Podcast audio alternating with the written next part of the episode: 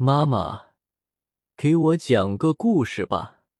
玲玲依偎在妈妈怀里说：“好啊，你想听什么故事？”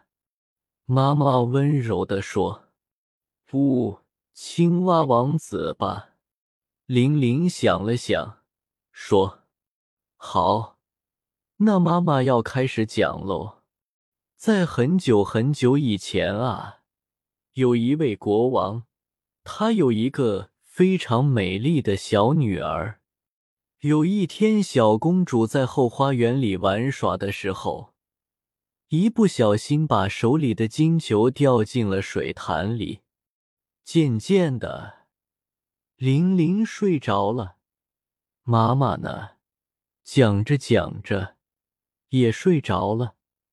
小朋友们，你们也快睡吧。